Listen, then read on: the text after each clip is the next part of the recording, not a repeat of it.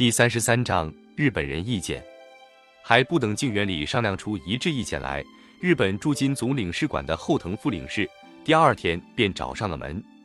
他们对我去日本兵营的事全知道了。总领事馆表示，他们对我的心情和处境是完全理解的，但我最好是慎重从事，现在不要离开天津。他们负有保护的责任，不得不做这个劝告。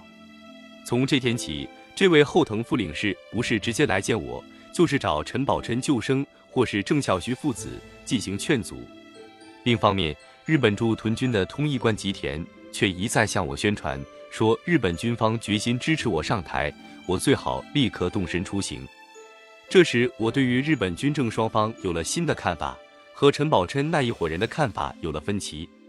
陈宝琛一向认为文人主政是天经地义，所以他只肯联络日本方泽公使，他的外甥只肯和领事馆以及东京的政友会人物来往。这时，他坚决主张，如果东京方面没有表示，千万别听军人们的话。我的看法则不同，认为现在能决定我的命运的不是日本政客，而是军人。我并没有什么高深的见解和情报，我是从当前摆着的事实上看出来的。我看到日本人一方面在外交上宣称准备和南京政府通过和平途径解决中日纠纷，另一方面关东军却一路不停地前进，攻击退却着的中国军队。我那时虽然还不太明白，这和蒋介石。汪精卫们一边嚷着抵抗，一边把国土让给敌人，原都是用以欺世的两面手法。但我能看出，决定问题的还是日本军人。陈宝珍指出，国际列强的暧昧态度可虑，这也和我的感觉不同。我去过日本兵营后不多天，英国驻京军队司令官牛占德准将忽然来到靖远访问，他对九一八事变给我造成的机会表示了私人的祝贺，并且说。如果陛下能在伟大的满洲重新登基，陛下的仆人牛占德愿意充当龙旗下的一名士兵。这话使我更加相信郑孝胥说的英方坦日的消息。牛占德来访之后，庄士敦也突然和我久别重逢。据他说，这回是代表英国外交部来办理废款和归还威海卫的余留问题，顺便前来看望看望我。他为我的前途表示高兴。同时，请我为他的著作《紫禁城的黄昏书稿》做一篇序文。他说，他将在这书的最末添上一章，叫做《龙归故里》。刘香叶和童继旭先后从东北带来的消息，对我也是一种鼓舞。童继续先回来说，他和沈阳的遗老袁金霄等人见了面，都认为时机已至，不必迟疑。接着，刘香叶也来了，虽然他没有能见到内田康哉和本庄繁，这有点令人失望。但他见到了板垣和金良，证实了罗振玉和上角力一并不是骗人的。金良对他表示的尤其乐观，奉天一切完备，为后称于林姓。他也去过吉林，证实罗振玉说的不错，日本军队已控制了全省，西洽等人随时准备响应复辟。除了这些之外，当时出现的一些谣言也在促使我急于动身。那时天津的新闻界消息非常灵通。我去日本兵营的事很快就传到了社会上，有的报纸甚至报道了我已乘轮到了东北。与此同时，不知从哪里传来谣言，说中国人要对我有不利的举动，因此我更觉得不能在天津待下去了。我派郑锤去拜会日本总领事桑岛，说既然时机不至，我就不一定一直去奉天，不妨先到旅顺暂住，这总比在天津安全一些。桑岛立刻表示，到旅顺去也不必要。他叫郑锤转告我，满铁总裁内田康哉也不同意我现在动身。内田是日本政界的老前辈，日本军部对他也是尊重的，因此还是慎重从事的好。至于安全，他愿负完全责任。最后说，他要和驻屯军司令官相追交换一下意见。第二天，副领事来找郑锤说，桑岛和相追商量过了，意见一致。都不主张我现在离开天津。我听了这消息，觉得非常糊涂。为了弄清真相，不得不把那位司令部的通译官请来。不料吉田的回答却是：所谓总领事和司令官的会商根本没这么回事。相追司令官主张我立刻随上脚力一走。他给我出了个主意，由我亲笔写信给司令部，把坚决要走的态度告诉他。我在糊里糊涂中写了这封信，可是不知怎么弄的，日本总领事又知道了，连忙来找陈宝琛、郑孝胥探听有没有这回事。那封信是真的还是假的？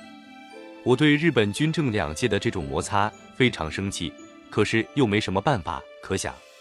这是二次去东北的刘香叶来了信，说是探得了关东军司令官本庄的真正意思，现在东北三省尚未全部控制，四三省团结稳固，当由内田请上临幸沈阳。既然决定命运的最高权威有了这样的表示，我只好遵命静候。从那以后。我多少明白了一点，不仅天津的领事馆与驻屯军之间意见分歧，就连关东军内部步调也不太一致。我对某些现象不由得有些担心。前攻亲王溥伟在日本人的保护下祭祀沈阳北陵，辽宁省出现了东北地方维持会的组织，就东北系重要人物检视意在受着关东军的优待。前民国执政段祺瑞的行踪消息又出现于报端。传闻日本人要用它组织北方政权。假如我当时知道日本人曾一度想用段祺瑞，又一度要用东北行政委员会的空架子，又一度要用蒲苇搞明光帝国，这是很快就知道的，以及其他的一些可怕的主意，我的心情就更加难受了。我给了罗振玉和上角利一暂不出行的答复之后，度日如年的等着消息。在等待中，我连续发出谕旨。让两个刚从日本士官学校毕业的侄子县元献基到东北宣抚某些蒙古王公，赏赐首先投靠日本占领军的张海鹏、贵福等人以美誉。我根据日本武官森鸠的请求，写信给正和张海鹏对抗的马占山和具有民族气节的另一些蒙古公公，劝他们归降。我封张海鹏为满蒙独立军司令官，马占山为北路总司令，贵福为西路总司令。四县员、县机等以大佐军衔。我预备了大批写着各种官衔的空白封官谕旨，以备随时填上姓名。特别应当提到的一件事，是我按照郑孝胥的意见，直接派人到日本去进行活动。自从罗振玉遭到我的拒绝，快快离去之后，郑孝胥一变表面上的慎重态度，由主张观望变成反对观望，主张积极行动了。这时，他认为在日本和铃木、南次郎以及黑龙会方面所谈的那个时机已经到来，是提出要求的时候了。同时，他大概也看出了有人在和我竞争着，所以主张派人到东京去活动。我对这种突然的变化不但不惊异，反而十分高兴。我背着陈宝琛，采纳了郑孝胥的意见，派了日本人远山猛雄去日本。找刚上台的陆相南次郎和黑龙会首领头山满进行联络。我根据郑孝胥起的草，用黄卷亲笔给这两个大人物各写了一封信。后来，一九四六年在东京国际法庭上，南次郎拿出了这封信，给律师作为替他辩护的证据。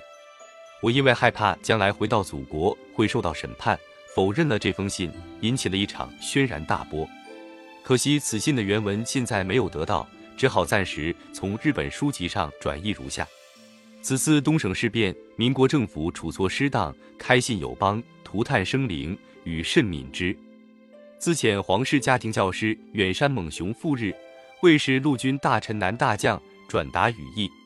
我朝已不忍目睹万民之疾苦，将政权让之汉族，愈趋愈稳，实非我朝之初怀。今者预谋东亚之强固。有赖于中日两国提携，否则无以完成。如不彻底解决前途之障碍，则阴忧四伏，永无宁日，必有赤党横行，灾难无穷矣。辛未九月一日、十月十一日，宣统玉玺，今上御笔郑孝胥签字。我就这样的一边等待，一边活动着。这封信由远山猛雄带走了三个多星期之后。我终于等到了郑孝胥在自己的日记里所写的这一天，九月新版二十三日，十一月二日，一行在赵队。上云商演营。来见，沿奉天吉林接望这信，吉田来言土肥原至今与司令部密商，谓宜速往。对曰：土肥原为本庄之参谋，乃关东军中之要人，果来迎幸，则不宜迟。明日已告领事馆，夜照土肥原，